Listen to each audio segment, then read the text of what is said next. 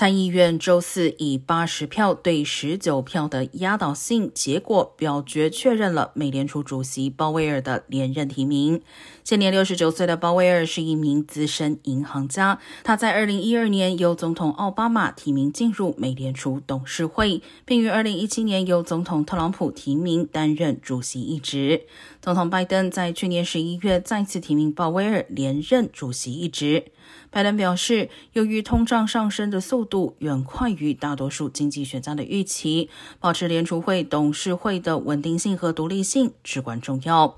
根据劳工部统计局周三发布的最新数据显示，美国四月份消费者物价指数同比上涨百分之八点三。尽管相比上个月的峰值数据增速有所放缓，但仍然接近一九八二年夏季以来的历史最高水平。